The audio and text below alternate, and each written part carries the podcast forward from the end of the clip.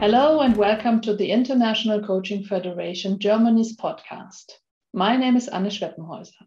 Today I'm talking to Hilary Oliver, MCC. Hilary, welcome in our podcast. Thank you. It's a delight to be here with you. Thank you so much for following this invitation. Hilary is a leadership coach, a mentor coach, and a coach supervisor. Hilary works as an executive and leadership coach and as a facilitator, trainer, mentor coach, and supervisor. She has been coaching professionally for more than 18 years in the UK, Europe, and worldwide, and works with executives from small and medium sized businesses to large multinational organizations. Hilary was member of the Global Board of Directors at the International Coaching Federation from January 2014 till December 2018 and served as Global Chair in 2017. We personally met for the first time 2016 in Frankfurt while the Global Board and ICF Germany spent an evening together and had a wonderful chat over lunch. Today, you bring the topic of metaphor in our podcast. Hilary, what is a metaphor? I think that's a lovely way to start because metaphor for me has been something that I've been interested in for many years. In fact, almost when I started my coach training. So the word metaphor actually comes from a, the, the, I think it's Latin, metaphorine, which means carry over or carry through.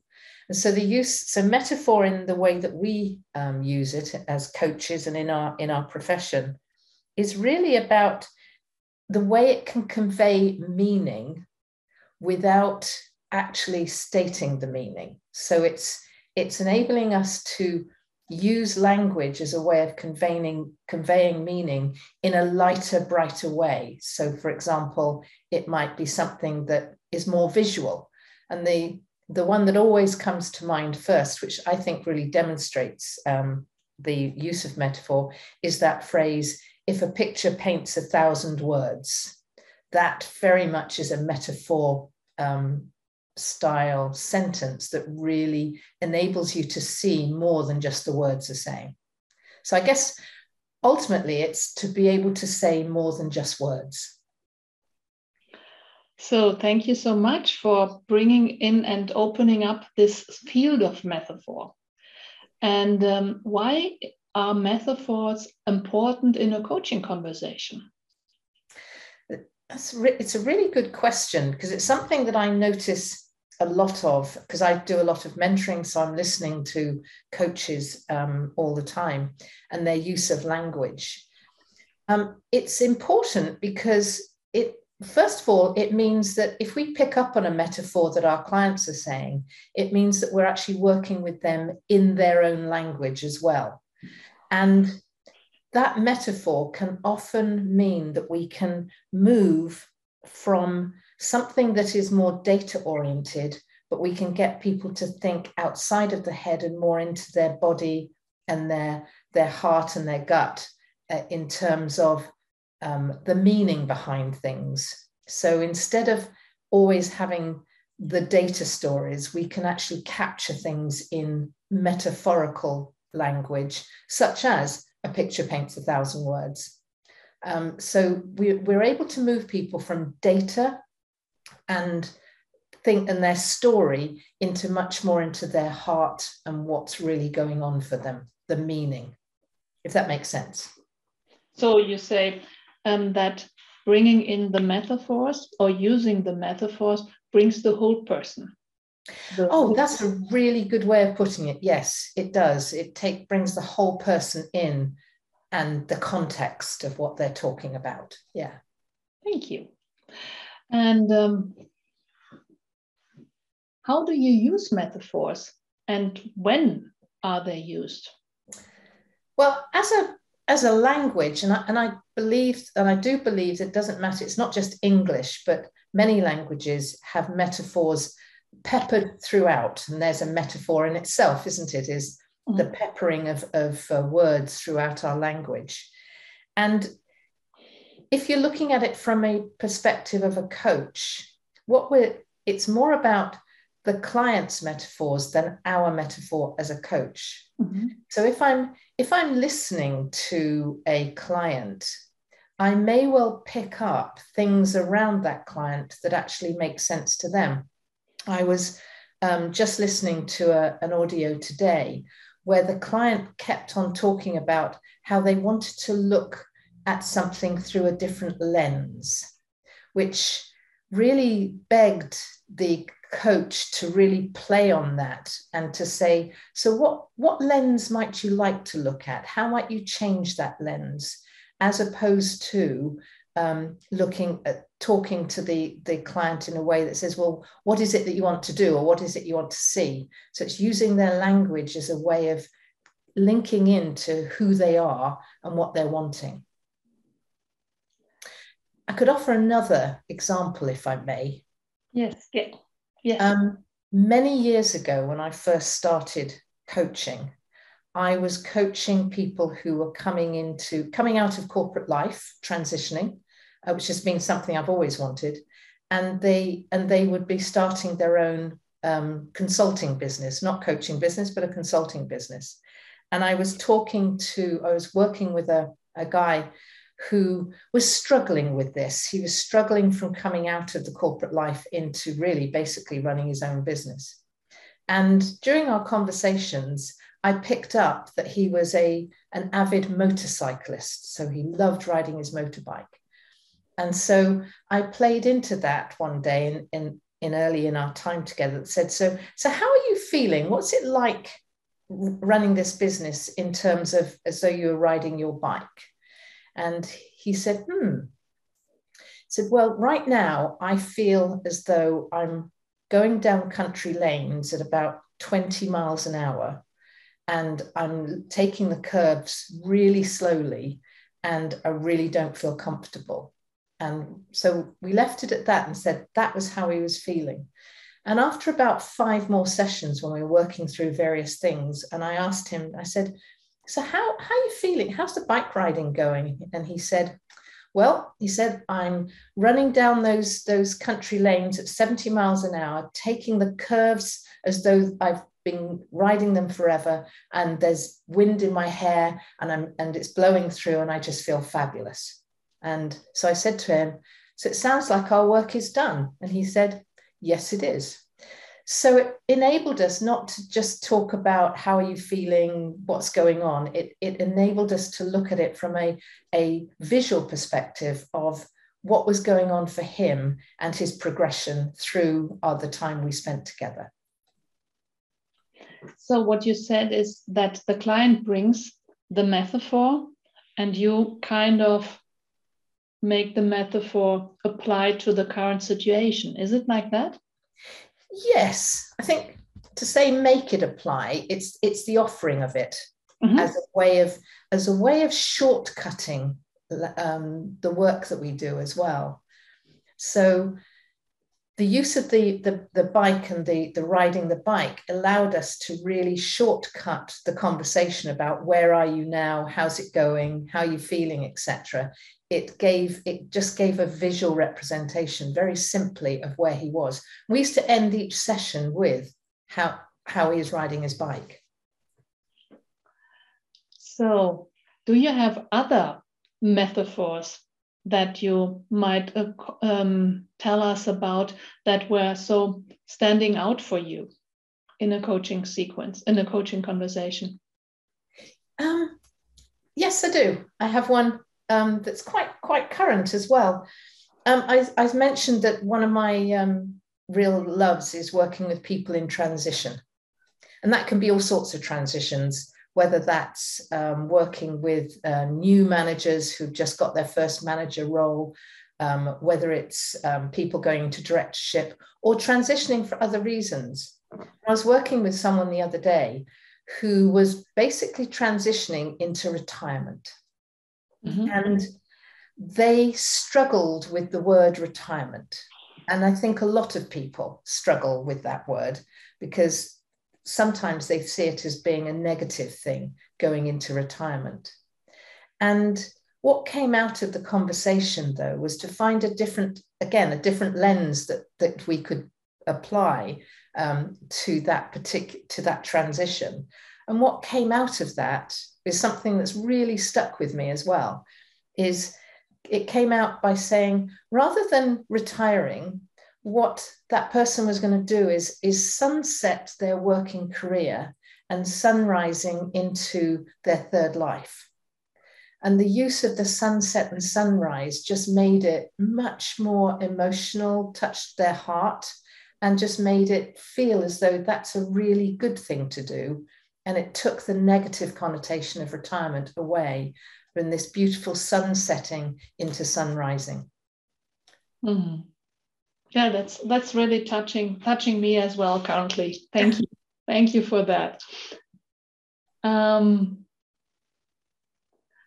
we talked about examples, and um, perhaps there are other examples that you might bring in. And I think what probably might be very important for the coaches that listen to us, how they might practice the use of metaphors throughout a conversation. Um, yes, I think I think it is important, and, and it's something I do teach because it people need to understand how metaphors can be so powerful. The very first thing that any coach or indeed any person needs to really practice, and it's part of our core competencies, it's that listens actively. So when we're listening to our clients, it's being able to pick up the metaphorical words that the client may be using. So, on the whole, we want it to come from the client. So, um, if if they come up with things like they want to look at it things from a different lens or um, some other word, then we, we need to clock that and perhaps then play that back to them.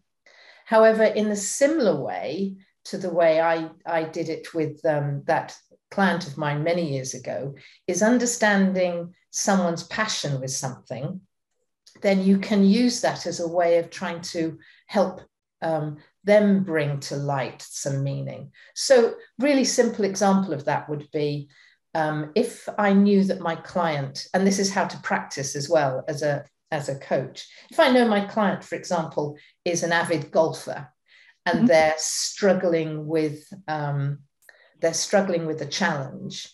I might, as a way of being able to take them out of the challenge, I may well say to them, So, how, what would you do if you were going to get a hole in one there? So it moves them from a data perspective into getting them into more of a visual and into something that they enjoy. So although they're still going to look at what is it that they need to do to get out of the challenge, I've used, I've brought in a perspective of a metaphor to, to get their brain working in a different way, if you like. So one of the things you, um, that I often get students to do when I'm teaching this is to take something like a sports analogy and say, what are all the phrases you might use in a sport as someone who is really into sports that might take them out of themselves, as it were, like what would happen if you made a hole in one. And you can use that with things like art as well. Um, if someone is very creative, it might be so, what are all the different colors you might need to use in order to get to where you want to be? Or what colors would come to mind? Those sort of things, where you get people again to use the metaphor based on something you know that they're interested in, if they haven't used it in their everyday language. Does that, does that give a sense of how to practice this? Yes, of course, of course. And I suppose it has something to do as well with um, kind of improv- improvising around yes. around the words that um, the client gives you and the pictures or the images that that grow in yourself and how to connect those to to the to the listening to listening to the client and offering that like you said before. Yeah. Absolutely.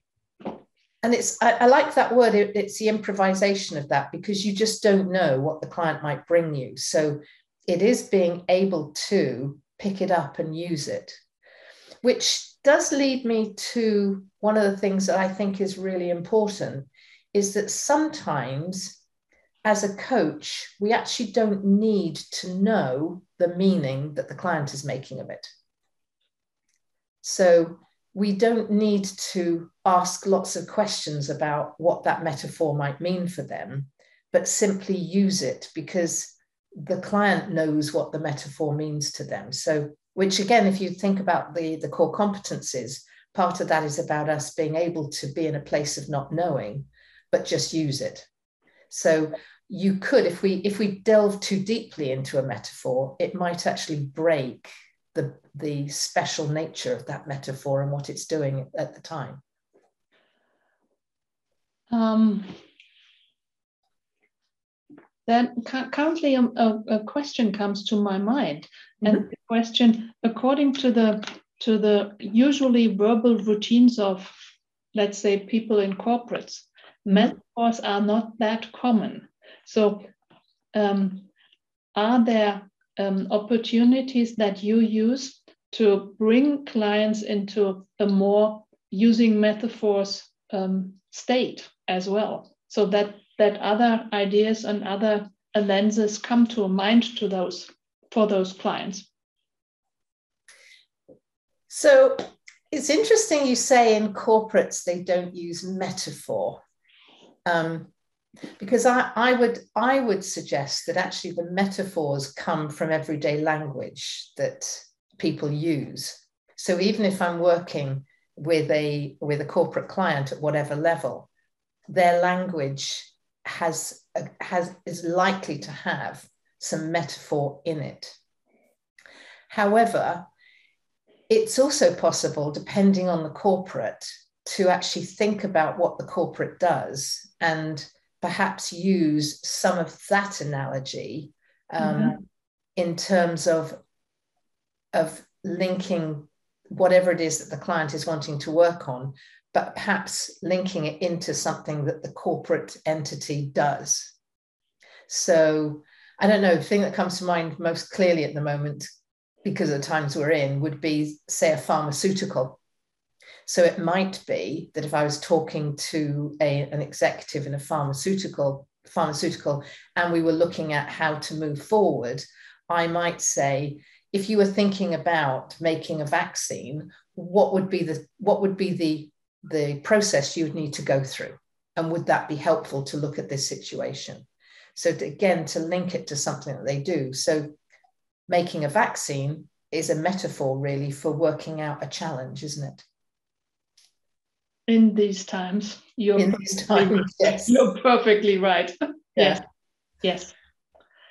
So it is so sometimes we as coaches need, need we need to be able to think about what might what could we bring in that's a metaphor that they might take now again the client may not accept that metaphor but like in many cases when as a coach we might offer something clearly without attachment going back to competencies if we offer something, they may come up with something different. No, mm-hmm. it's not that, it's this. And now we can move with that one. So I, I do think it doesn't matter whether you're talking to a senior, very senior executive or a, um, a you know, a, a first line manager or whoever it is that you're coaching. I think it's listening to their language and listening to who they are can help bring in the metaphor um, that might be useful to them. Thank you. Thank you so much. And as you already have mentioned, the, the, the, the idea of metaphors show up in the, the core competencies. And um, do you have a special hint or advice aside from those you've already mentioned, being present, listening to the, to, to the words of the clients that you'd like to give to our listeners over here? Um, I think it, it all boils down for me is to how well we really listen to our clients. And to be in that to be present which is really important but also to be in that place of not knowing. So many many times i'm listening to to coaches and they there's a sense that they're that they think they know what the client needs in order to be or in order to move them forward as opposed to asking the client. And so being able to be able to be fully present and listen will enable us to pick up the language of our clients, because that's what we're talking about is the language of our clients and who our client is, that hopefully will bring metaphors to us from our clients that we can then utilize, or will give us a sense of what we might offer as a metaphor that the client might pick up and use. Because what what ultimately I think we're really wanting to do, and you mentioned it earlier about we want to work at the who of the person, the person themselves, rather than the problem. And by by I, I have a real belief that using language and metaphors really enables us to speak at the person level rather than the problem level. And in doing that, the problem gets solved. So it's using a, a mindset of being present and not knowing, really listening very actively around what the client is saying, and then using the metaphors as a way of evoking awareness, which hopefully then leads into the learning. So, linking all of those competencies together, I think really then helps us as coaches really be able to support our clients to get to where they want to be much further um, than if we're if we're doing it much more at a head level. So to get inside the heart and the emotion of our clients. Thank you so much. And perhaps i offer you a metaphor for the development of coaches that i often heard in icf environment.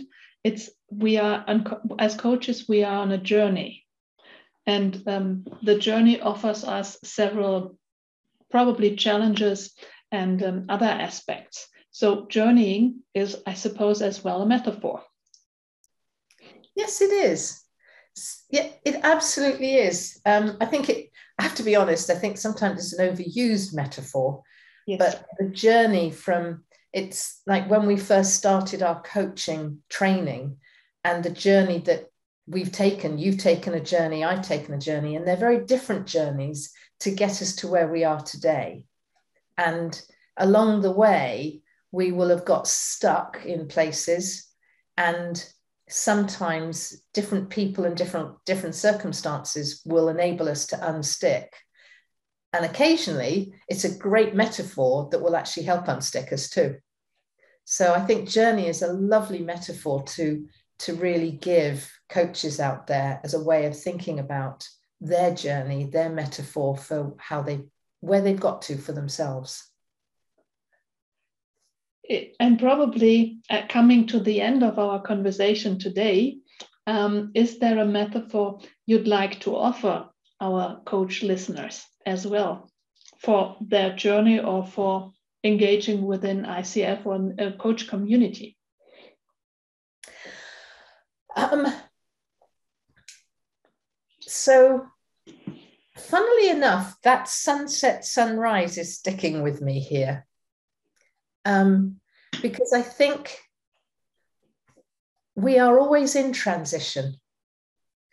And so, as a coach, how are so as a coach how is that transition happening for you to go from where you are today to where you want to be as a coach? Because we should always be learning and developing.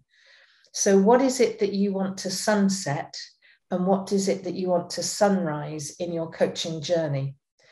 On the basis that as i as i listen to myself saying that there are things we want to leave behind and there are things we want to take with us and then there are things that we want new. And i think that's where for me the sunrise happens is it's a, it's sunrising on a new day. That day often brings with it something of yesterday but it's always going to be a new day.